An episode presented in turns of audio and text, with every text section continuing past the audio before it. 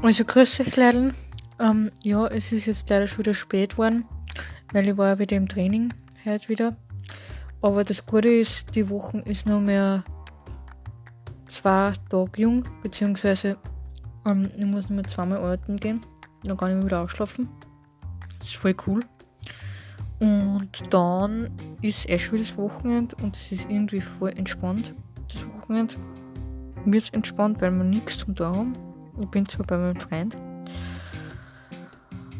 aber da wissen wir auch noch nicht recht, was wir machen. Und das ist eigentlich eh gut so, weil wir, mögen uns und wir lieben uns und es ist einfach was schön.